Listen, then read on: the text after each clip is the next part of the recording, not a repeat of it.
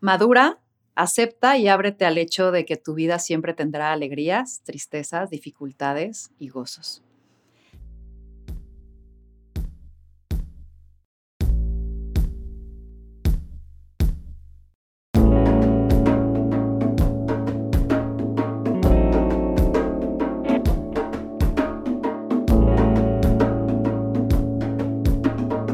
Esto es Más cabrona que. Marisa es una generosa persona detrás de una amigable y siempre presente sonrisa. Estudiosa, curiosa, cuidadosa del detalle y estricta con la calidad y el resultado de lo que hace. Es una empresaria que va en contra del sistema, que se sale del molde del deber ser, que se lee en los libros, que crea sus reglas y disfruta ante todo su trabajo, porque si no lo gozas, ¿para qué? Autodidacta ha aprendido que no importa de dónde vengas, siempre puedes decidir a dónde te diriges.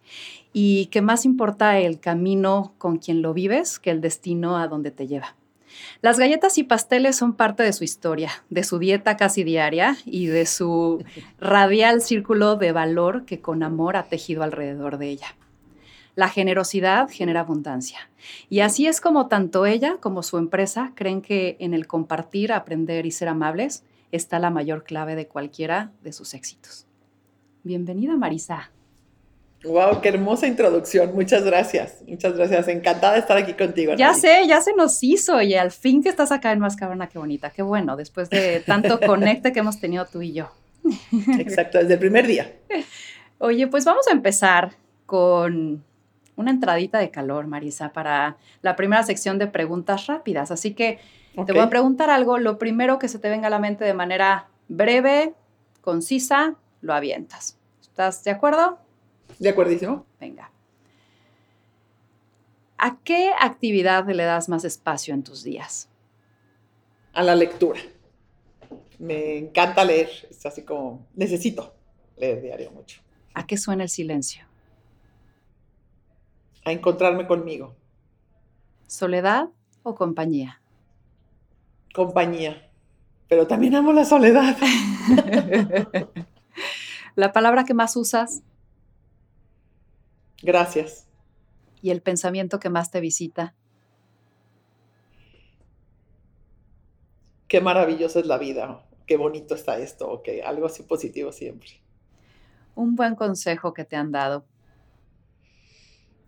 no tomes socios, síguele como vas tú muy bien y no te compliques con todas las eh, preparaciones que hacemos los, grandes, los empresarios que tienen como muy, mucho contenido eh, financiero y mucha proyección y yo que no hago planeaciones estratégicas, un amigo me dijo, no, ni te compliques Marisa, tú sigues haciéndolo como lo haces, vas muy bien.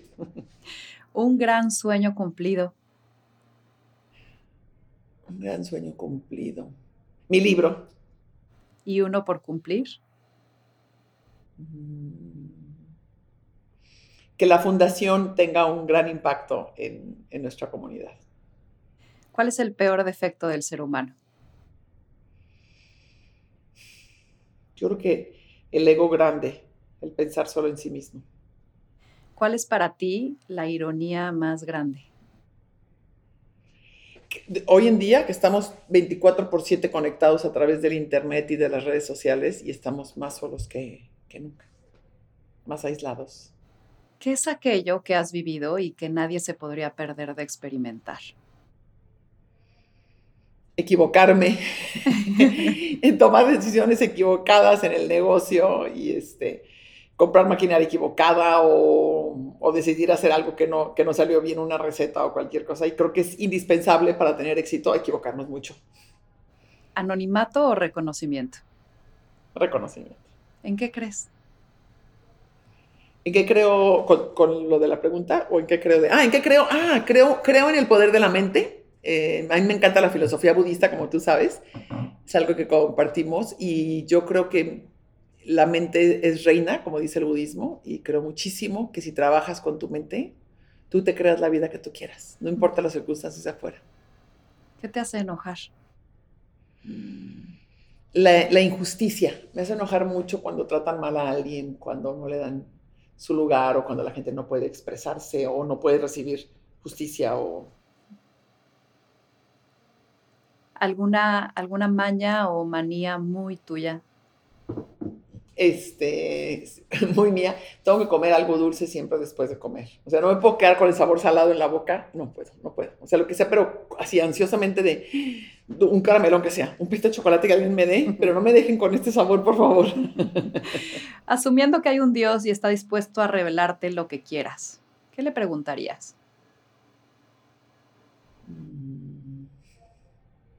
¿Qué le preguntaría?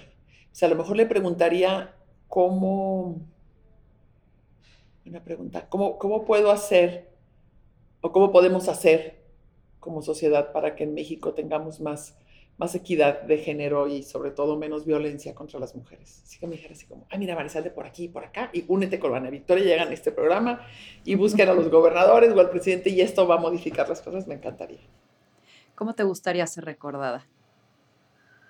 Como una, una mujer apasionada que una mexicana súper orgullosa de ser mexicana, este, feliz de, haber inspirado a muchas mujeres a salir de su zona de confort o de sus miedos y emprender o realizar sus sueños y inspirarlas a que, a que crean la vida que siempre soñaron y que se merecen. Súper. Terminamos esta sección, Marisa. Muy bien. Muy bien. Oye, a ver, para empezar, leí, leí tu libro, escuché tus entrevistas. Mm. Y me noté sonriendo en la mayor parte del tiempo contigo, así que gracias por eso. Y quiero hoy empezar distinto de, de, atrás para adelante. Va. Hoy, Marisa, ¿qué es eso que hoy eres, sabes, tienes que nunca hubieras imaginado ser, saber o tener? ¿Qué es eso lo más significativo? mil, mil, cosas. Mira, todavía, aquí estoy ahorita grabando en mi oficina de la planta nueva, que la construimos al lado de las otras plantas anteriores. Y todavía en las mañanas, casi todas las mañanas, cuando llego y veo la, entrada a la planta con el letrero de Marisa Grande y la bandera de México, digo, ¡Ah! no me la creo, no me la creo que esté tan grande nuestra empresa. Entonces, eso en mi vida, ni en mi mejor sueño me imaginé llegar a crear una empresa que tuviera más de 1.200 colaboradores, más de 100 puntos de venta, todo lo que ha implicado este crecimiento, para nada. Y por otro lado, ahora justo que lancé el libro y que vi la respuesta de la gente en la FIL y que tuve la oportunidad que no había tenido, porque no es lo mismo en las redes que en persona, y que tuve la oportunidad de sentir el abrazo y la emoción de la gente que me decía, Marisa, no sabes cómo has impactado mi vida, no sabes cómo me animaste a emprender, o, que la gente lloraba de emoción o me abrazaba y que tenía toda la ilusión de estar junto a mí sentí que dije, o sea, de verdad fue un, en mi vida me hubiera imaginado poder escribir un libro que se vendiera muy bien, muy rápido y que tuviera un impacto positivo en la gente, o los podcasts, que has estado tú en mi podcast, por supuesto, este, el, saber, nunca me imaginé que pudiera llegar a tener un impacto así a nivel nacional, o sea, como que de repente había tenido en Guadalajara, pero nunca me imaginé que llegara a ser grande. Entonces todo eso me sigue sorprendiendo y lo sigo agradeciendo profundamente y tomando como una gran responsabilidad, obviamente. Claro. Oye, eres una, eres una mujer que tiene claras sus prioridades, ya ha puesto sus reglas para vivir la vida que quiere. Trabajas mediodía, eliges hacer lo que te gusta, tienes una empresa que se guía por tu intuición, experiencia, sentido común, pero no bajo los estándares capitalistas, ¿no? Y más allá de, de una respuesta genérica o etérea aquí, sabiendo que son muchos los elementos que han construido esta vida. ¿Cuál crees o cuál es esta decisión o variable clave para que tú tengas la vida que quieres? Qué buena pregunta. Mira, yo, yo creo, y fue algo que me, que me tomó tiempo, eh, años trabajarlo, pero tiene que ver con los límites. O sea, tiene que ver, por un lado, primero con, con validarte y valorar que lo que tú deseas es importante y por eso en mi libro hago mucho hincapié en eso para las mujeres y muchas preguntas de, ¿estás viviendo la vida que te dijeron que tenías que vivir o la que tú querías? Y entonces creo que si, primero como mujer, si nos damos toda la validación y decir, cualquier cosa que sea, pero que yo la sueño, que yo la deseo, que así quiero mi vida, con eso vale la pena. No necesito que nadie más me lo valide, ¿no? Mm. Y a partir de ahí, entonces te, te conviertes en una persona que pone límites con más éxito. Una persona que se anima a decir, ya no quiero ir a estas comidas de los domingos, no me siento a gusto, o ya no, o no quiero ser yo la que los organiza todas las veces, o no me quiero dedicar solamente a, a cuidar a mis papás o a mis hijos, sino también quiero perseguir mi sueño. Y entonces para poner, para tener la vida que uno quiere, Anaví, tienes que poner límites, tienes que enseñarte a decir que no, tienes que enseñarte a decir las tardes para mí son libres, porque quiero estar con mis nietos o porque me gusta leer.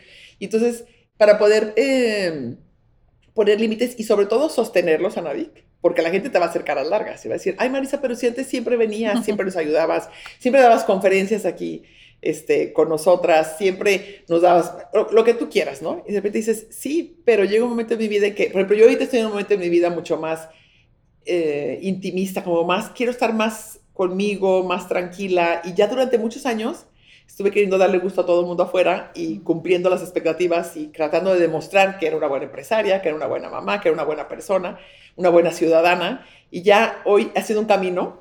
Que me ha llevado a decir, no, ya no me importa este, lo que piensen o no me importa si hay caras largas, yo, yo necesito, Marisa necesita tiempo sola, Marisa necesita mucho tiempo de lectura y tiempo con sus nietos y tiempo de, de meditar. Entonces eh, me costó muchísimo trabajo, Anaví, no, no, no fue nada sencillo, porque soy una, una people pleaser y así crecí, así me educaron.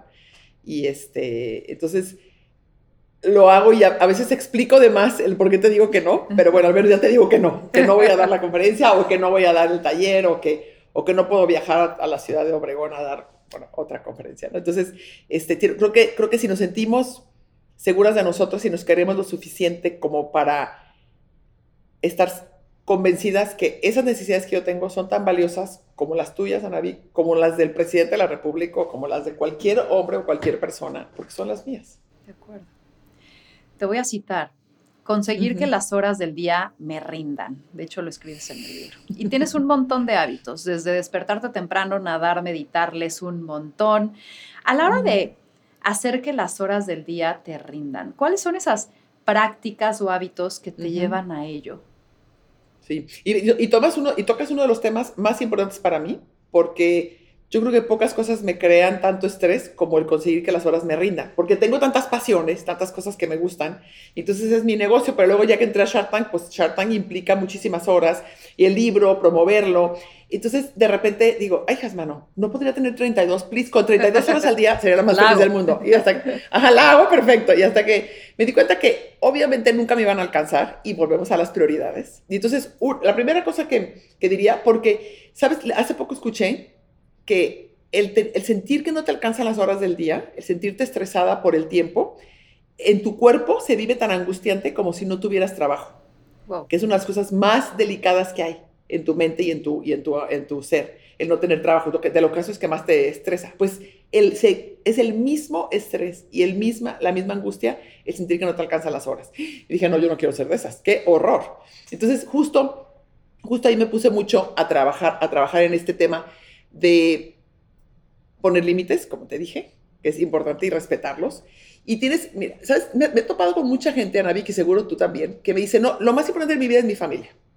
O lo más importante en mi vida es mi vida espiritual, y la, pero no, no acaso tiempo meditar. O no, o, o sí va mi familia, pero solo los domingos y los sábados por las tardes, porque sí, tengo muchísimo trabajo, tengo muchísimas... Entonces, bueno, a ver, ¿dónde está la congruencia? Entonces, si quieres que tus horas te rindan, tienes que ser bien, porque para que tus horas te rindan, no nada más es me voy a ir un poquito más profundo como te gusta a ti.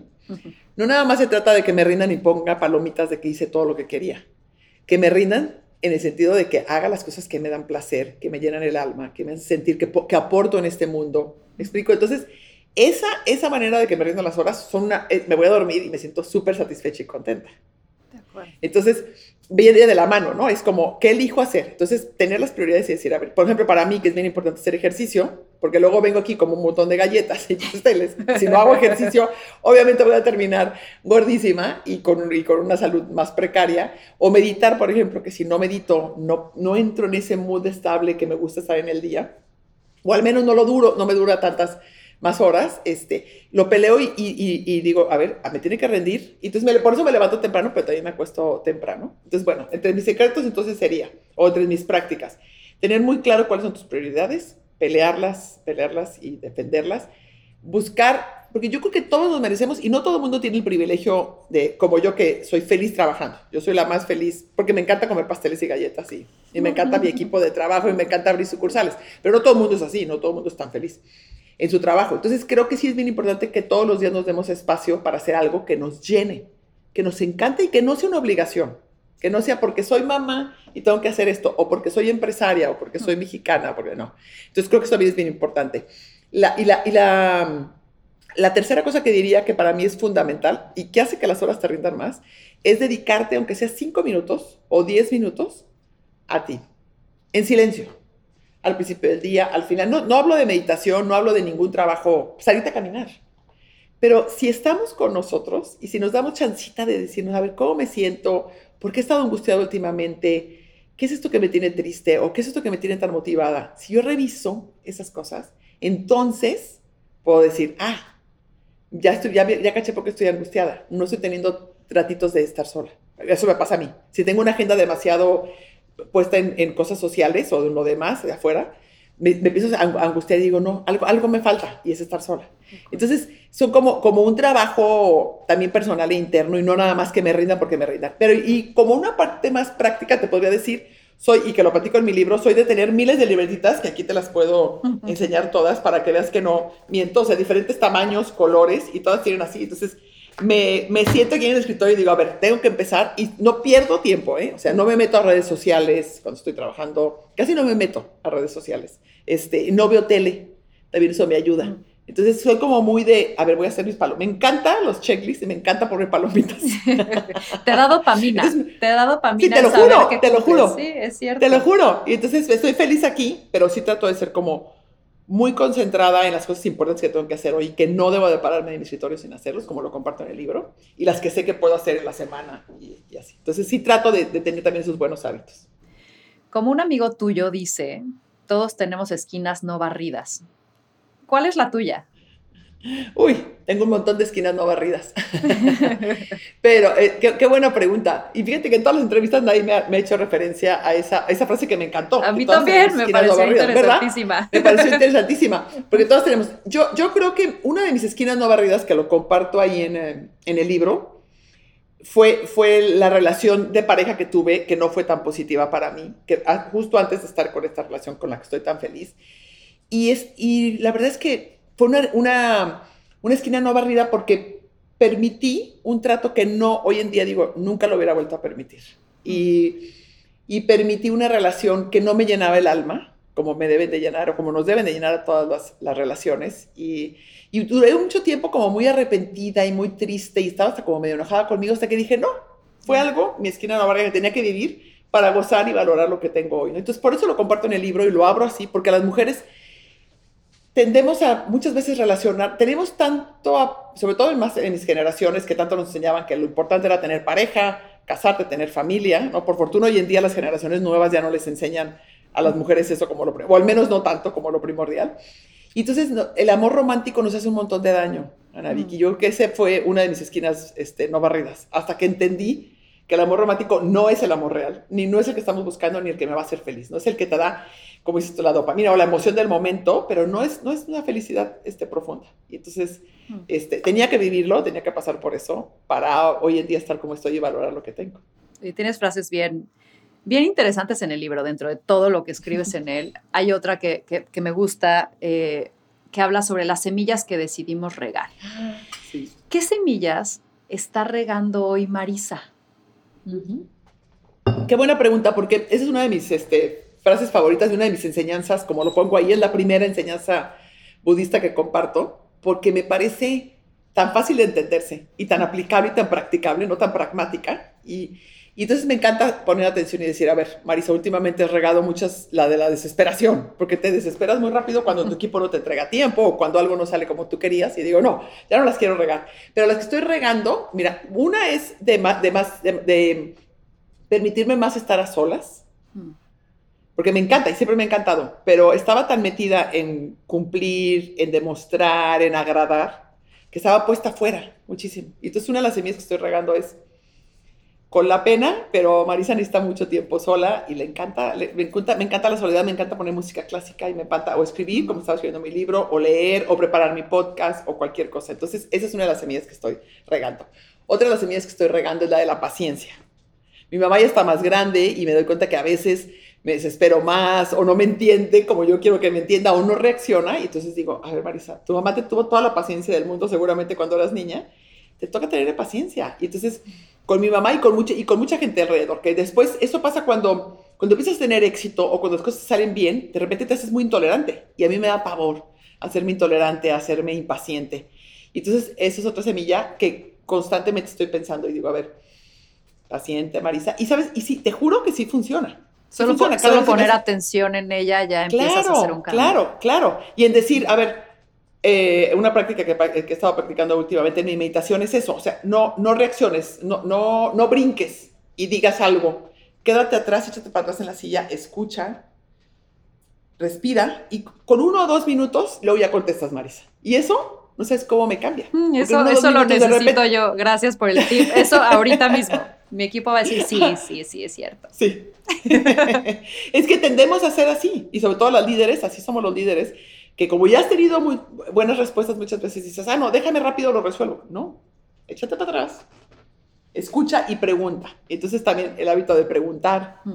el hábito de quedarme callada, de no brincar luego, luego, de no contestar a la primera, de no eh, jump into conclusions, o sea, no, no decir, a ver, ya, ah, ya entendí. No, no entendiste.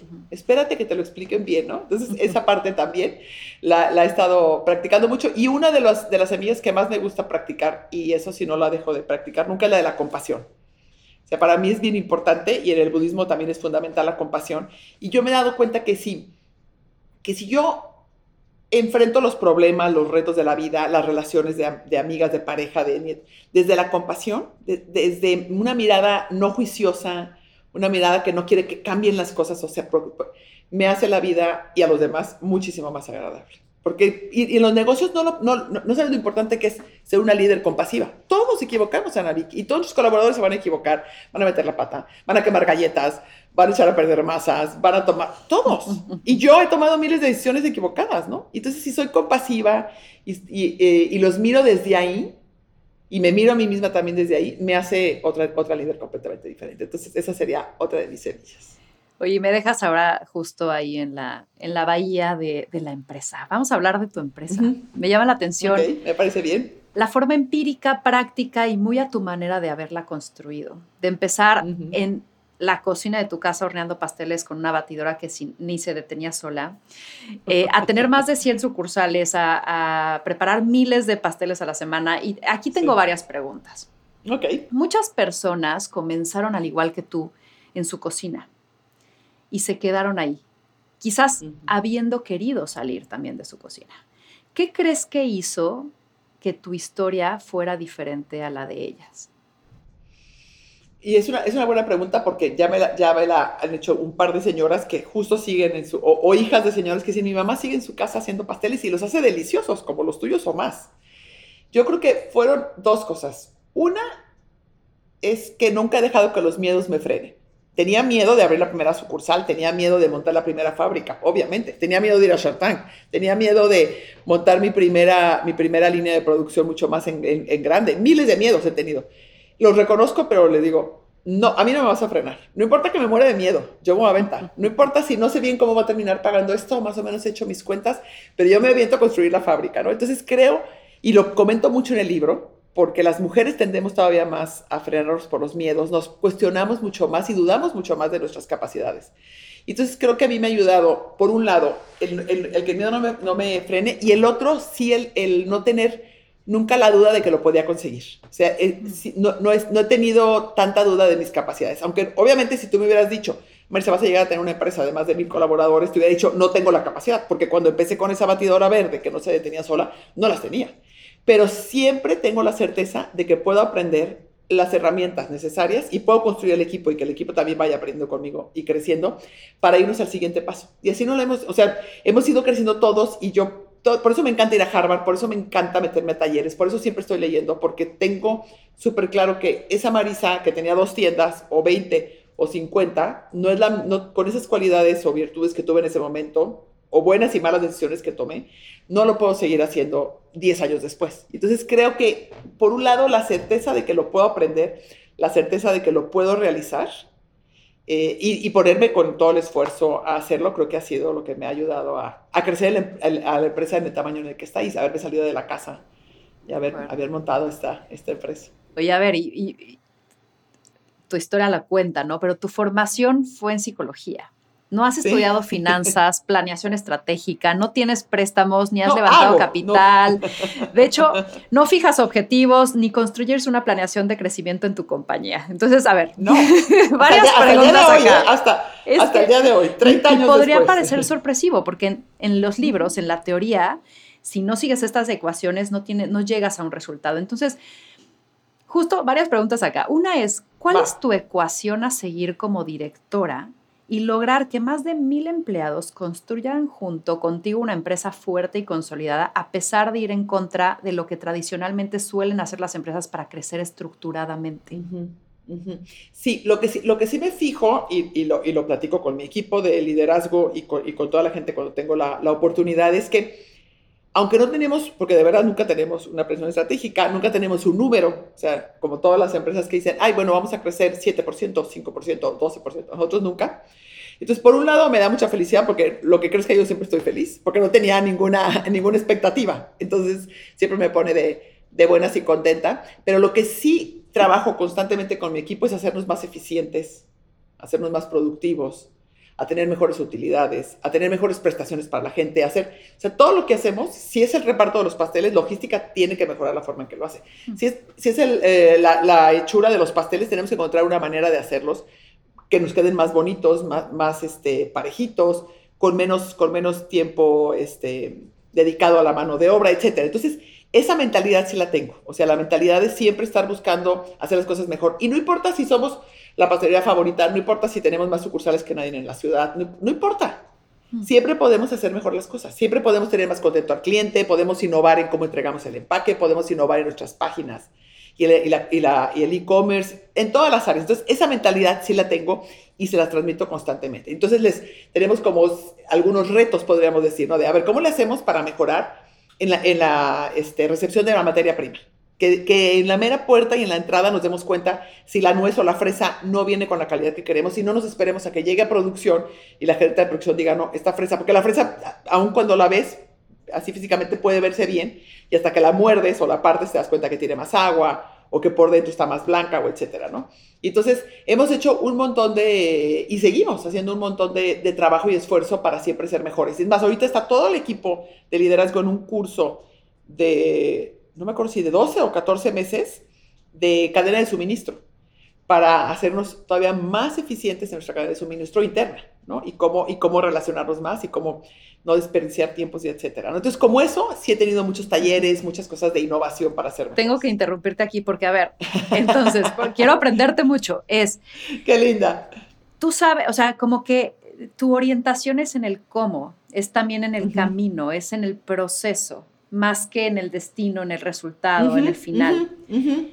y tú garantizando que ese camino y ese proceso y ese cómo esté bien hecho, se da por sí solo el resultado. Ahora. Exactamente. Nunca lo había visto así, pero sí. en este proceso, justo hay cosas, imagínate que te enfocaste en ser mejor y eres la mejor eh, que elige fresas de la mejor calidad, pero ¿qué pasa o te ha pasado que de pronto sin importar a que te enfocaste en el proceso y lo mejoraste, el resultado no reflejó esa mejora?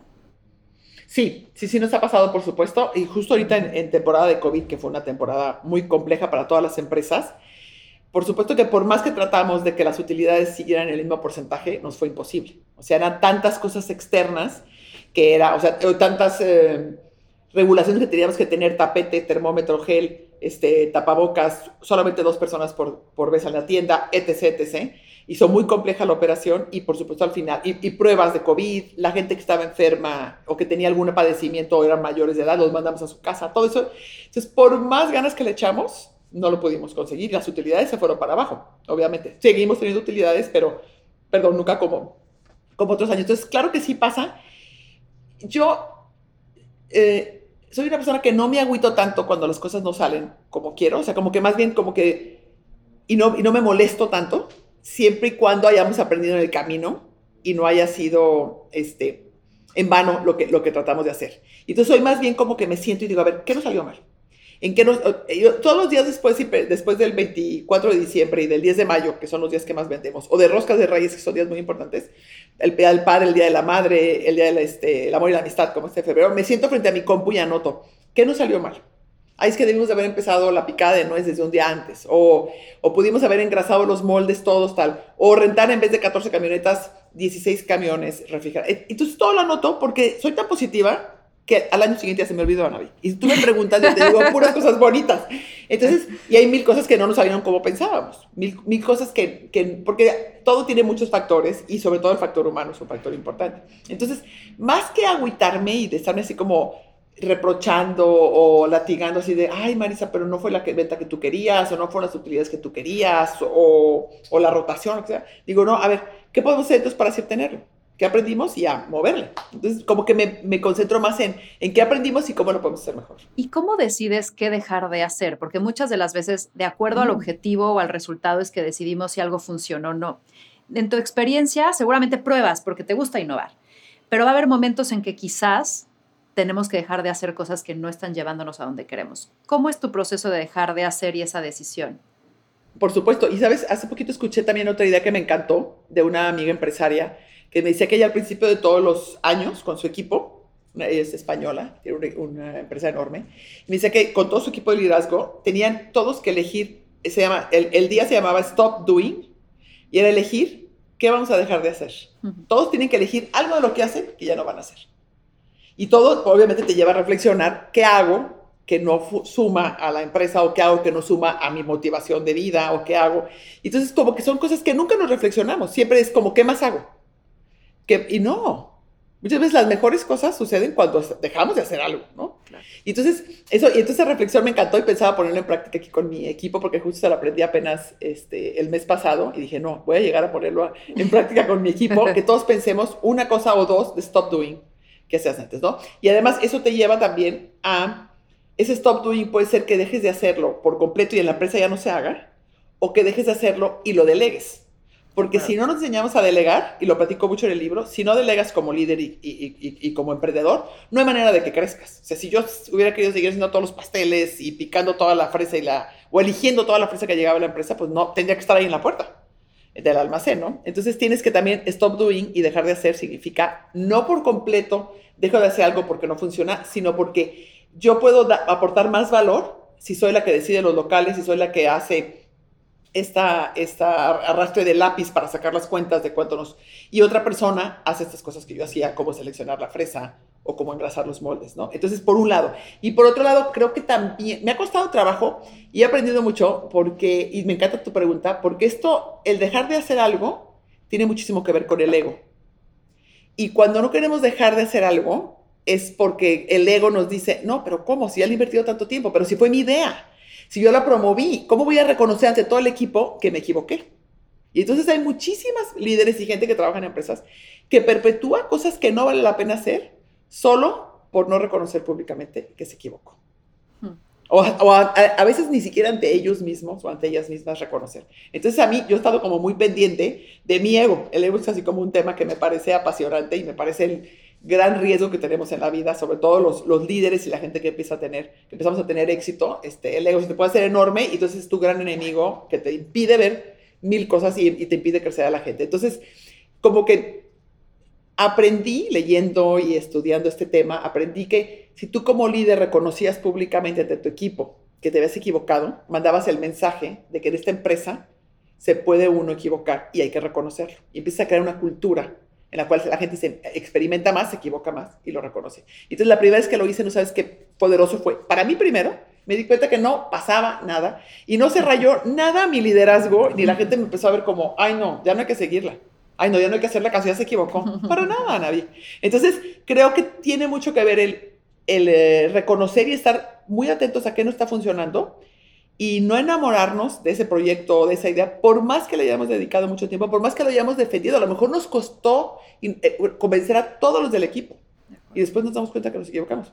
Entre más rápido reconozcas que te equivocaste y que eso no te está llevando, y más rápido lo pares, menos pérdidas y menos, y menos eh, raspones vas a llevar. De acuerdo. Ahora, clavadísima yo en los objetivos.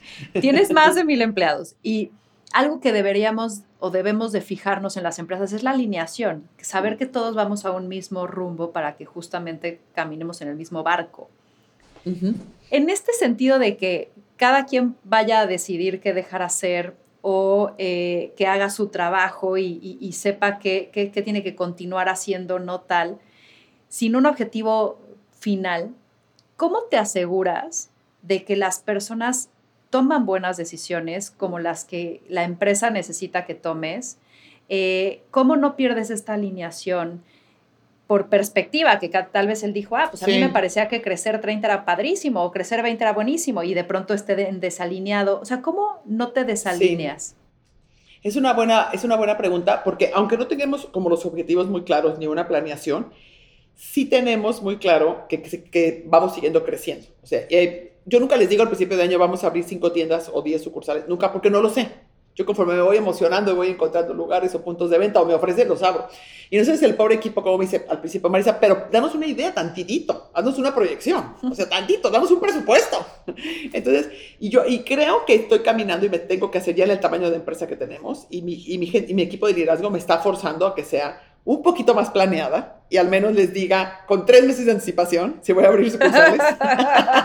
Los tienes con adrenalina al tope. Te lo juro, al, tope, al tope, al tope, al tope. Entonces, pero lo que sí, igual no saben este, cuántas van a ser, pero siempre saben que queremos que sean rentables, obviamente, que sean buenos puntos de venta. Entonces, lo que, lo que he hecho más bien, Ana que es como invitar e involucrar. Antes, como buena emprendedora, tomaba las decisiones yo sola y hacía todos mis, planes yo solita. Mis planes cortitos, pero los hacía. Y hoy me he dado cuenta que, por, fortuna hace varios años, me di cuenta que me estaba perdiendo todo el talento de mi gente. Y entonces hoy los involucro más. Entonces, en el involucrarlos, como que juntos vamos viendo. Saben todos que obviamente tiene que ser, o sea, los pasteles tienen que llegar. Si abrimos en León, por ejemplo, que ha sido uno de nuestros proyectos en los últimos años, que ya tenemos nueve sucursales hoy en día en, en León, entre Dolce Natura, Marisa y, y Tía Lola y este, y entonces, bueno, saben que, que, el objetivo es que los pasteles lleguen en buena calidad. Yo eso ya no los tengo que decir. O sea, como que a lo mejor me voy un poquito más atrás, Ana Vicky. Creo que a lo mejor lo que me ha servido es que el 85% de mis líderes, como lo platico en el libro, son gente que han crecido conmigo.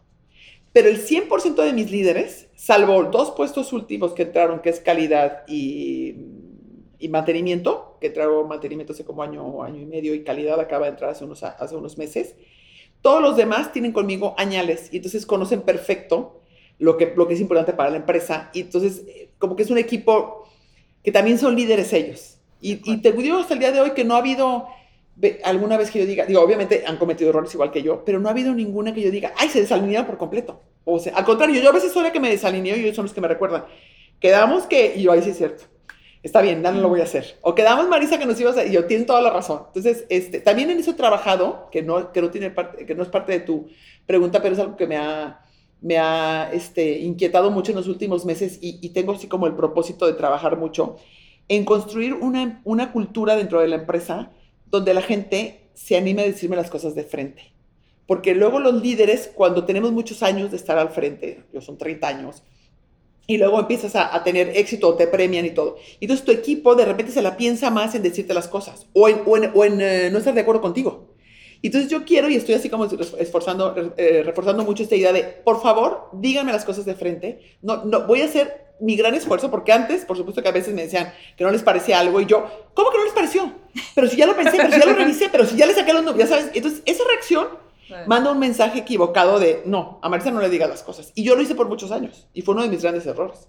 Entonces ahora digo, no, a ver, y se los digo una y otra vez y tengo, obviamente me va a tomar mucho tiempo, pero quiero que crear esa cultura donde la gente me pueda decir, Marisa, está pésima tu decisión, o sea, estás totalmente perdida o totalmente equivocada. Mira, si te pongo los números y te enseño, y yo también ser una persona que me abra más a eso, ¿no? Entonces, quiero, quiero crear también esa cultura para que juntos, aunque no haya un objetivo tan, tan escrito y tan claro en números, no dejemos de llegar juntos a lo que queremos, que es que nuestro objetivo es que el cliente al final se vaya con su caja de pastel a su casa o sus galletas y la abra con su familia o con quien sea y diga, wow, qué rico producto, ¿no? Qué bueno estaba y qué buen precio pagué, ¿no? Eso es como, entonces eso sí lo tienen muy claro ellos. Oye, y en tu libro también hablas de la importancia del producto diferenciado. Y se podría pensar que en una industria tradicional como la de las galletas, pasteles, la diferenciación es muy baja. ¿Cuál es ese gran diferenciador que tu empresa potencializa? El, hacer los productos a mano, o sea, lo artesanal. Mm. Aunque fabricamos como unos 65 mil piezas a la semana, más o menos. O sea, piezas un pastel, una gelatina o un kilo de galleta.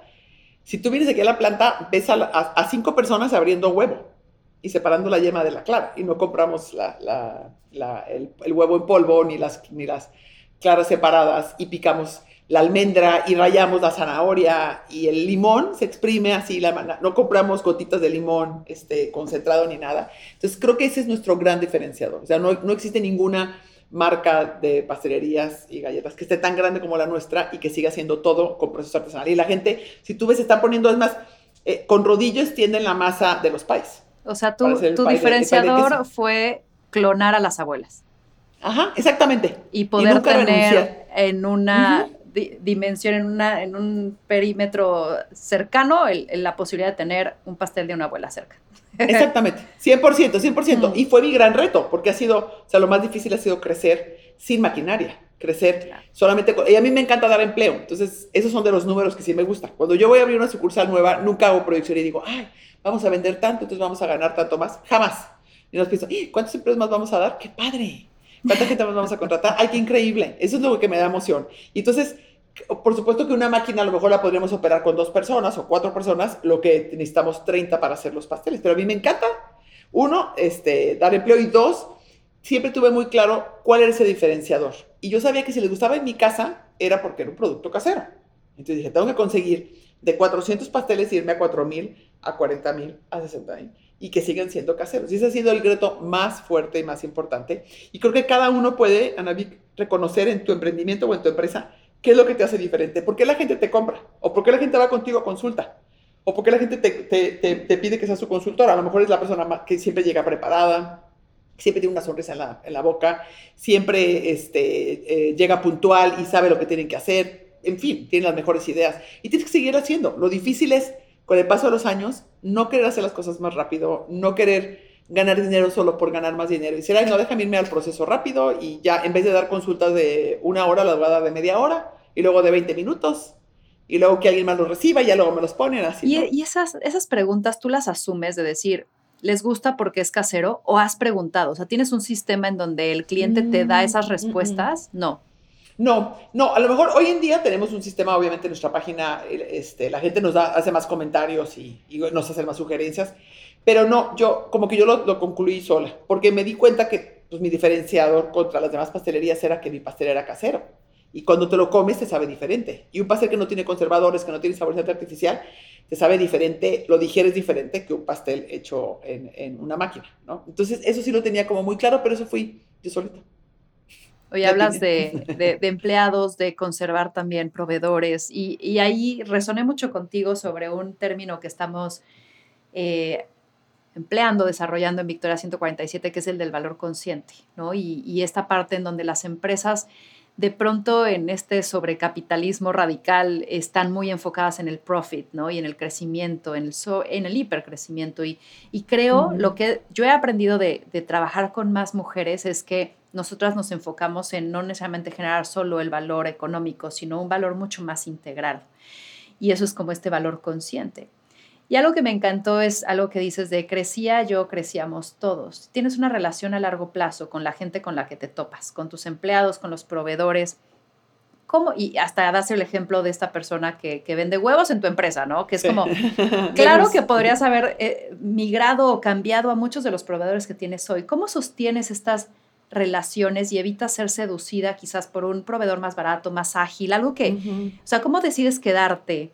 ¿O por qué? ¿O cómo es factible quedarte con tu, con tu gente que quizás vista desde una parte de negocios no es lo más escalable, no es lo más rentable? No. Pero la verdad ahora sí es rentable. Porque siempre que haces el bien, siempre que tienes, como dices tú que me encantó el valor consciente, nunca, nunca había escuchado el término y me lo, me lo voy a aprender el día de hoy, me encantó y que, que lo hagamos más las mujeres, coincido 100% contigo. Cuando inconscientemente o conscientemente, pero buscas crear un valor consciente, que quiere decir que les vaya bien no nada más a mí, sino que les vaya bien a todos, a los colaboradores que están aquí, a los proveedores, a la comunidad, etcétera, etcétera, te va bien porque así es la ley de la vida. Si tú, si tú nada más... Eh, y además te sientes más satisfecho al final, ¿no? Y más contento. O sea, yo me voy a dormir feliz porque sé que a Gus le va bien y pudo mandar a sus hijas a la universidad privada porque le compramos el huevo a él. Y a lo mejor si se lo comprara y me, y, a lo mejor, por supuesto, es más, hace, hace dos días justo o ayer, una persona me decía, Marisa, pero es que dejaste dinero en la mesa. O sea, eso es como muy, como es ayer justo en una comida, ya me acordé. Dices, dejaste dinero en la mesa. Y yo, sí, pero es que no, Toño, no tiene que ser para mí o para la empresa, ¿no? Entonces, eh, lo hago mucho por, por mi manera de ser, porque me, y porque estoy consciente, o sea, como que estoy, de verdad, de corazón te digo que mi motivación más grande no es ganar dinero. O sea, mi motivación más grande no es tener una cuenta más grande de dinero, sino tener un impacto positivo en más personas y mostrar que se puede, que se puede hacer. Y hoy en día cada vez están más, y qué padre que lo estás este, promoviendo en tus cursos, porque cada vez más a los líderes se nos exige que seamos, un, es la diferencia entre stakeholder y shareholder, ¿no? O sea, antes el, el, líder solamente tenía que concentrarse en hacer dinero y que sus accionistas se hicieran más ricos, o que la acción valiera más, o hacer dinero para la empresa, ¿no? Y ahora te das cuenta que no, o sea, que tienes un montón de stakeholders alrededor, que es la comunidad, el medio ambiente, tus colaboradores, tus proveedores, por supuesto también si tienes accionistas o, o, tu familia, muchas cosas más, el gobierno. Entonces, hoy en día se nos exige a los líderes tomar en cuenta todos estos aspectos y todas estas áreas y tus decisiones ya no las puedes tomar solo en función de déjame ver qué es lo que me hace más dinero, qué es lo que me deja más dinero, ¿no? Hmm. Y, y, y, platico ahí en el libro y, este, y, lo padre, me voy a regresar a tu pregunta de cómo le hago yo para mantener esos proveedores, cómo le hago para mantener esas relaciones, lo increíble es que ya se convirtió en una cultura. Porque si solo yo lo defendiera, hubiera pasado, no hubiera pasado lo que pasó cuando Tere me habló llorando y me dijo, es que yo no puedo decirle a Gus que ya no nos va a surtir los huevos. Y este, y este asesor dice que lo tengo que cortar porque no se bajó de precio y porque hay otra persona que nos ofrece huevos más baratos. Entonces yo no me hubiera dado cuenta de esa, de esa negociación porque yo no estoy abajo todo el tiempo en, el área de compras, ¿no? Claro. Entonces ahí fue cuando dije, bien, Marisa, bien, porque ya ellos entendieron y era la de compras, que podrías decir tú, puede ser de las más duras, ¿no? Es parte de su chamba. Y no, es como la parte humana es mucho más importante. Y a la larga, la gente trabaja más contenta, la mente trabaja mucho más agradable. Acaba de entrar una, una nueva este, gerenta, una nueva directora eh, de, de, la fundación y me decía, Marisa, es que no, no, o sea, como que no puede mi cerebro todavía acomodarse a cómo trabajan aquí todo el mundo llega contento, no hay nadie que te esté checando tu hora, peleándote, este, y todo el mundo responde. Y es que estoy convencida que si estás de buenas, si estás bien y sientes que aportas algo más que solamente hacer dinero, la gente te da lo mejor de sí, Ana Vicky, y no se van, porque están contentos. ¿Y cómo, cómo convive tu forma de pensar, tu filosofía, tu empresa? ¿Cómo convives tú en este mundo que no piensa así necesariamente, o no la mayoría, es el mundo de los negocios que, que ya lo hemos hablado y, estamos las dos como muy pro de cambiarlo, ¿no? De equilibrarlo, de balancearlo, pero ¿cómo convive esta idea con, con este mundo? ¿Qué has, ¿Qué has encontrado? Fíjate que a lo mejor porque ya estoy en otro momento de mi vida en el cual soy más reconocida como empresaria, la empresa tiene una marca fuerte y la gente sabe que no lo quebré y que no, que no funcionó sí, tu historia te sustenta, mi, mi historia, claro, me sustenta y lo defiendo una y otra vez. O sea, siempre que me toca estar con compañeros empresarios, siempre que me toca estar con alguien que escucho que tiene otra manera, siempre digo, no. O sea, yo, de, verdad, déjame platicarte mi parte de lo que yo creo.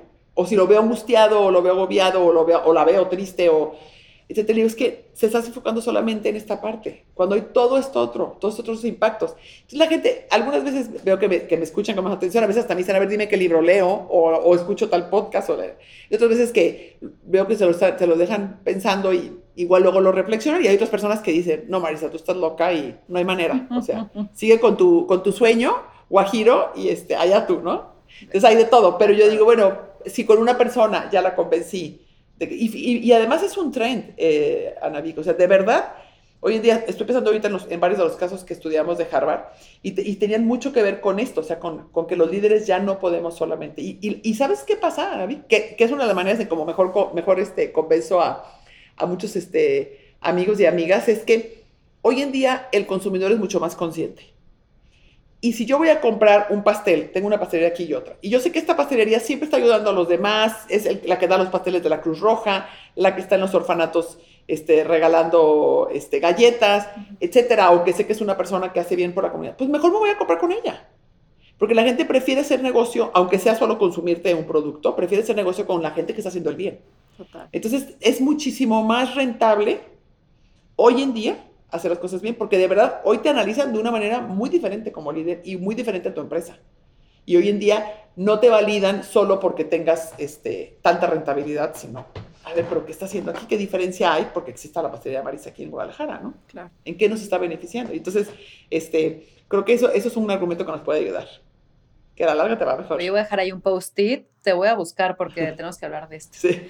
Oye, y a ver, tienes una actitud que se inclina al sobreoptimismo, a buscar el cómo sí.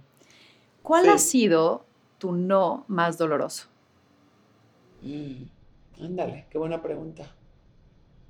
A ver, ¿cuál ha sido mi no más doloroso? Porque si soy, soy sobre positiva y sobre optimista.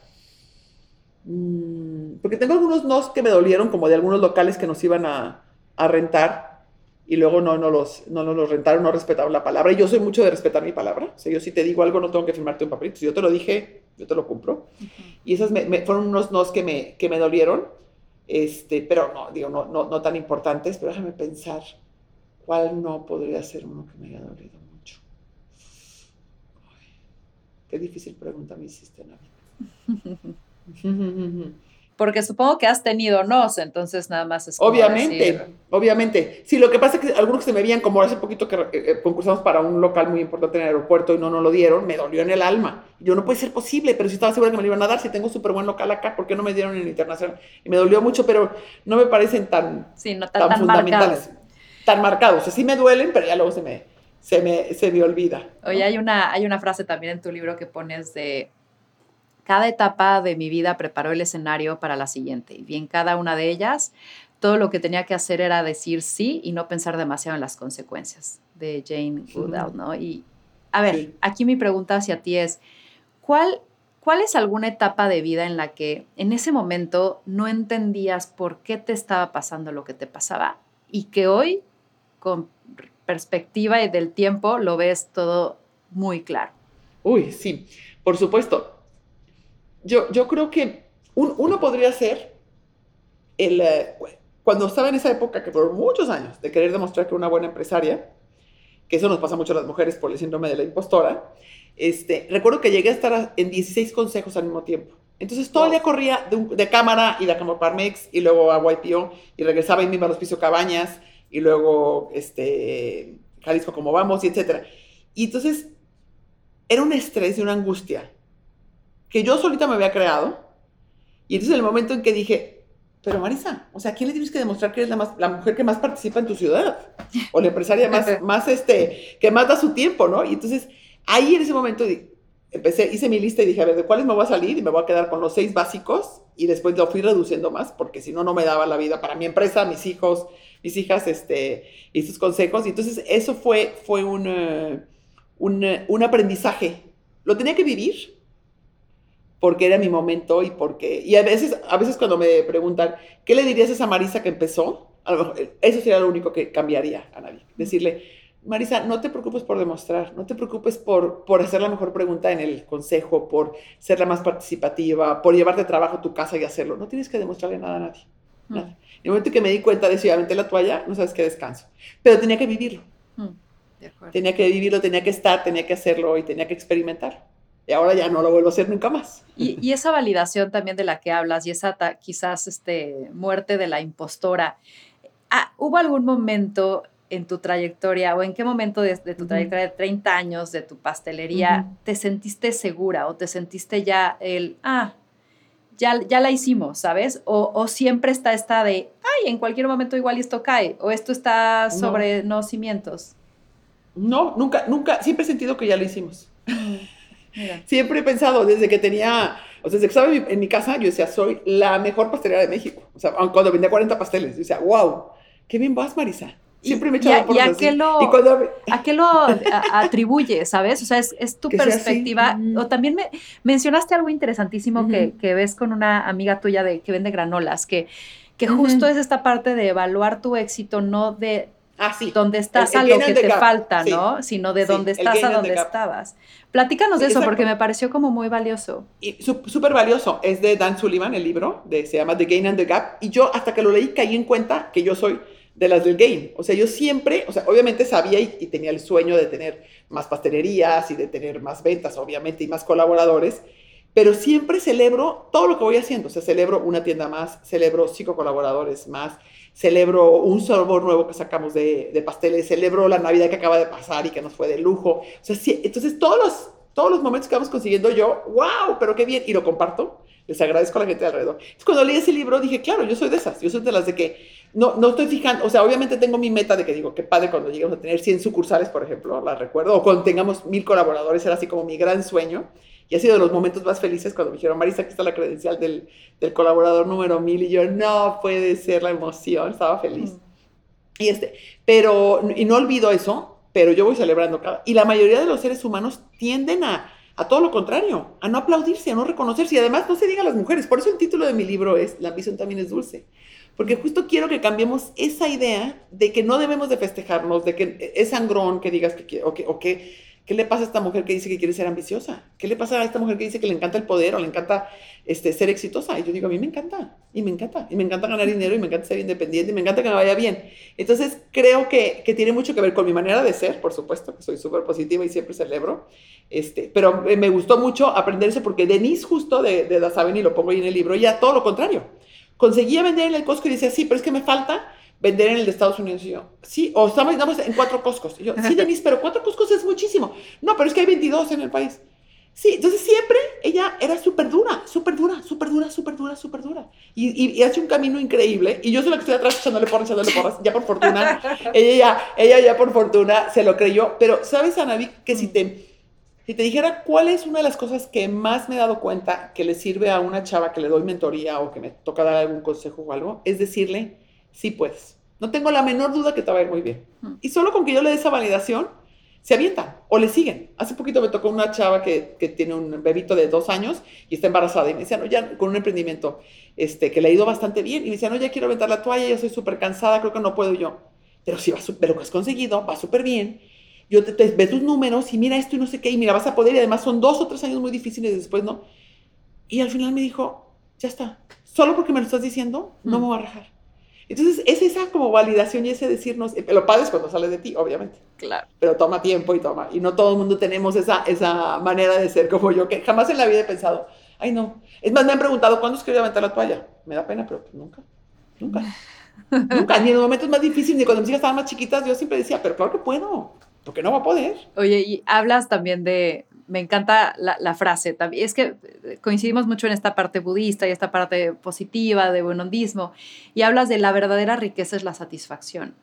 Cuando pensamos que la felicidad debe tener como una forma particular, fracasamos en poder ver las oportunidades de alegría que están frente a nosotros. Me encantó eso. Ahora, ¿cómo tú practicas esto que en teoría suena extraordinario, pero que tal vez en un día de terror, este, donde todo te sale mal, oscuro, y que quizás no es un día, es una temporada, ¿no? ¿Cómo, te preparas antes o cómo le das la vuelta? Porque sí debes de también tener esos momentos. Ah, por supuesto, no, por supuesto. ¿Sabes qué hago?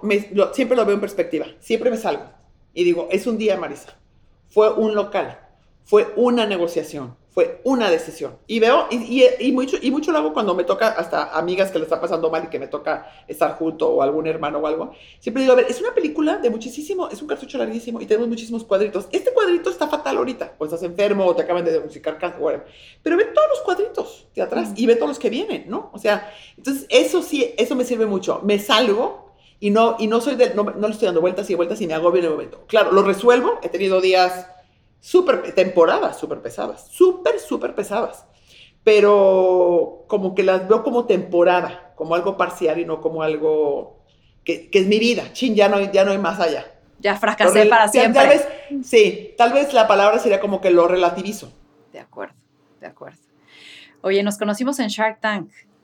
Sí. ¿Qué tal, qué tal, la, qué, tal la pasamos en esa temporada que coincidimos? No, la más feliz del mundo, buenísima, me encanta. Para mí fue una bendición el que me haya tocado contigo los primeros capítulos, porque además de que nos conectamos al instante, te aprendí un montón, te tenía sentada en la silla al lado de mí, entonces te observaba y veía cómo preguntabas y tu candidez con que hacías las cosas y tu, mm. y, y, tu, y tu inteligencia con la que hacías las preguntas y luego observabas y luego te quedabas callada. No, me encantó. Entonces, para mí, el haber estado contigo fue así como, de verdad, lo digo siempre, una mega bendición. Eres, lo máximo. Yo te aprendí también muchísimo y, y, me, me, sorprendía esta mujer con tal trayectoria, con tal ¿no? camino, con tanta humildad, con tanto, tanta apertura, con tanto buenondismo. La verdad es que eso es algo que transmites de inmediato porque lo eres. Y hablabas de, me daba miedo Shark Tank. Y, quiero como, ahora que está, ya para ir cerrando, como Ver esta parte de autenticidad que creo que nos distingue, ¿no? Te distingue muchísimo esta parte de cercanía, que no estás tratando de vender un sueño o un personaje. Y a mí me costó mucho, pero he aprendido mucho, porque al final del día estuve en la primera temporada donde yo tenía 31 años. y estar con estos eh, dragonzotes y entonces como que está también había esta pretensión de un personaje de tal y entonces sí me vi un momento de pronto en el baño así casi llorando de qué está qué estoy haciendo aquí, ¿no? Que la gente no se entera de esas cosas, pero que a pesar de eso dices, pero voy a hacerlo y que no me va a tomar el miedo. ¿Qué te dio miedo a ti? Mucho. ¿Qué te dio miedo a ti? ¿Qué pasaste tú? Claro, no, y me dio muchísimo miedo. Qué bueno que, y lo pongo ahí en el, en el libro, y, justo platico de cómo, aunque me en esa vez crecí, el haber dicho que sí a Shark Tank ha sido de mis mejores decisiones, aunque me moría de miedo. Y toda, o sea, y aunque me preparé muchísimo, me daba miedo mil cosas. una cosa es que doy conferencias y soy buena para hablar en público, y otra cosa es estar frente a 13 cámaras, ¿verdad? Que te apuntan y todo, lo, y todo el estrés que implica una producción de ese tamaño. Y yo decía, qué nervio. Por eso me ayudó muchísimo tu compañía, porque tú me bajaste muchísimo este, la ansiedad, el verte tan tranquila, tan a gusto, tan feliz, disfrutando. Y yo, bueno, y, y todos, Arturo, Rodrigo, Marcos, todos fueron encantadores conmigo y eso me ayudó también un montón. Pero me daba miedo equivocarme, me daba miedo no hablar bien en, en la tele, me daba miedo no dar buenos consejos me daba miedo no tomar buenas decisiones, me daba miedo todo, mucho que ver con mi imagen, ¿eh? Claro. Porque sabía que iba a ser una imagen pública. Entonces, obviamente era el ego el que estaba más preocupado de Marisa. ¿Estás segura que te quieres hacer tan pública y que quieres que te vea todo el mundo en la tele? Entonces, todo eso me daba miedo equivocar. Era como, no, no sé si la voy a hacer bien. Y entonces me preparé muchísimo, porque eso siempre, aunque me muero de miedo, como te dije, me preparo, me paro. Entonces vi miles de programas, anoté muchísimas preguntas, iba mega preparada. Pero una noche antes tenía la garganta completa, no podía dormir de la angustia y del agobio. Y llegué y decía, pero es que, como igual que tú dije, ¿pero qué dije que sí? ¿Cómo se me ocurre decir que sí? Pero lo padre que, y voy a hacer como la analogía, o sea, digo, la, la, reflexión de las dos juntas. Tú también te morías de miedo, con casi ganas de llorar en el baño. Yo también me moría de miedo, pero la diferencia es que ese miedo no nos frenó. Y dijimos, sí, va, aunque me muera de miedo, yo voy a salir en Shark Tank. De acuerdo, de acuerdo. ¿No? Oye, escribir, es muy gratificante publicar un libro y ver la ola que genera para ahora sí este, ir, terminando esta entrevista, cuéntame, ¿qué es lo más significativo que ha logrado tu libro? La ambición también es dulce. Fíjate que me, justo yo lo platicaba con estos muchachos que, que estábamos reflexionando sobre, sobre el libro y sobre el impacto que ha tenido. Lo más gratificante ha sido dos cosas, te diría. Una es que lo escribí para mujeres, es un libro morado, les hablo a nosotras, todo el tiempo le hablo a una mujer, ¿no? Y, y para mí ha sido muy sorprendente el ver cuántos hombres me han dicho que les fascinó mi libro, que les ha servido un montón. Y cuántos. Ayer firmé 28 libros de un amigo empresario que me mandó porque se lo va a todo su equipo. Y otro rector del, ex rector del TEC de Monterrey, igual que lo leyó un señor de 71 años, lo leyó. Me dijo, Marisa, o sea, se lo tengo que dar de regalo de Navidad a toda mi gente. Y me compró 25 eh, este, tomos. Entonces me ha, me ha llamado la atención que a empresarios o a hombres o a chavos este, les ha gustado. Entonces eso me encanta. Y recuerdo en una, en una presentación de mi libro que hice en, en Gonville, que un, que un eh, chavo, me, un señor, me dijo, oye Marisa, pero tu libro está escrito para, para mujeres. Y yo soy hombre, este, no, no, no, nos, no nos incluiste. Y le dije, mira, yo tengo 30 años leyendo libros de negocios escritos por hombres para hombres. Yo creo que no te va a pasar nada leer uno de mujeres. Y se quedó así. Y me dice, tienes toda la razón. Y ya luego se formó este, a, que le, a que le firmara el libro y me dijo, tienes toda la razón. Entonces, eso ha sido una gran sorpresa. Y la otra gran sorpresa es ver con... Eh, es más, lo, escribí y me tomó tantos años que de repente ya ni me acordaba de algunas partes. Mm. Como ahorita que tú me leías algunos digo, ay, de ver, eso lo dije, eso lo escribí. entonces el ver que he tenido una de las chavas con la que estaba ayer me decía y se me hizo muy lindo, me decía, Marisa, eh, leo tu libro así en cachitos y siempre me quedo con una sensación muy bonita dentro de mí, como, como si me estuvieras hablando y como que me voy muy en paz a trabajar o a lo que voy a hacer. Y esa, eso, el despertar eso, me ha encantado. Y el inspirar, o sea, lo que la mayoría me decía, Marisa, me inspiraste he sido como de lo más grato. O sea, nunca me imaginé ni en mis mejores sueños que iba a tener un impacto tan positivo y estoy feliz por ello, feliz, qué feliz. Bonito, qué bonito. Pues, sí. ¿dónde lo encontramos? Ah, lo, está en Amazon, en Gonville, en Gandhi, en el sótano, este, por Rúa y en la página de, de, Penguin Random House, penguinlibros.com, también está ahí. ¿Y ya, ya volvieron, a imprimir más porque se acabaron todos, cosa que me dio mil emoción. Así que ya hay otra vez más. ¿Y dónde te encontramos a ti? Y a mí, ah, gracias por preguntar. A mí estoy en, eh, como Marisa, con una S, Marisa Lazo, con Z, Marisa Lazo, punto oficial. Así estoy en Instagram y en Facebook. Y mi podcast es eh, Compartiendo con Marisa Lazo. Que vean el capítulo que está buenísimo, el que grabamos Ana Vicky y yo hace más meses. Y, este, y creo que esos son. Sí. Y síganla porque todo el tiempo, a mí el contenido que haces me encanta, las recomendaciones de los libros, las reflexiones, o sea, es algo que, que, realmente se aprende mucho. Nos haces mucha la tarea. Así que gracias por eso. y, Viendo de ti me siento muy honrada. Y un último mensaje con el que quieras cerrar. Mm, qué bueno, porque ha estado increíble, este, ha, sido de las mejores entrevistas y podcasts que he grabado, de verdad, no porque mm, seas tú, mm, pero me, me, me, hiciste reflexionar y, recordar cosas muy padres. Y a lo mejor la, la, la, última reflexión, pensando en lo que hemos platicado el día de hoy, sería que, que la gente se dedique, dedícate al que nos está escuchando, aunque sea cinco minutos al día para estar contigo solo o sola y date chance de conocerte más y te vas a sorprender de la gran persona que eres y de cuántas herramientas tienes tan padres. Y eso te va a permitir entonces ir creando, poniendo esos límites que platicamos, ir creando esa vida que quieres. Pero tiene que, y también ir, por supuesto, defendiéndote de relaciones como la que tuve yo, que no era la adecuada. Tiene que partir de un amor propio genuino, un amor propio fuerte y los amores propios no significa todo el tiempo estar bien y a gusto, sino el amor propio significa una de las partes del amor propio es reservar ciertos momentos del día para solo estar conmigo y para conocerme mejor. Oye, me encanta y voy a terminar esta entrevista leyendo algo que pones en tu libro, que es un poema. Ok. Ah, sí, de, de, Pablo Neruda, así que ahí les va, queda prohibido. Queda prohibido llorar sin aprender, levantarte un día sin saber qué hacer, tener miedo a tus recuerdos. Queda prohibido no sonreír a los problemas, no luchar por lo que quieres, abandonarlo todo por miedo, no convertir en realidad tus sueños. Queda prohibido no intentar comprender a las personas, pensar que sus vidas valen menos que la tuya, no saber que cada uno tiene su camino y su dicha. Queda prohibido no crear tu historia, no tener un momento para la gente que te necesita, no comprender que lo que la vida te da, también te lo quita. Queda prohibido no buscar tu felicidad, no vivir tu vida con una actitud positiva, no pensar que podemos ser mejores, no sentir que sin ti este mundo sería igual. Wow. Muchas gracias, Marisa. Así mm. culmina este libro que en serio me, puso una sonrisa en mi boca y me lo eché rapidísimo. Muchas, muchas gracias por estar aquí. Gracias, gracias. Y pues esto fue más cabrona que bonita. Increíble. Gracias a ti, Anavi.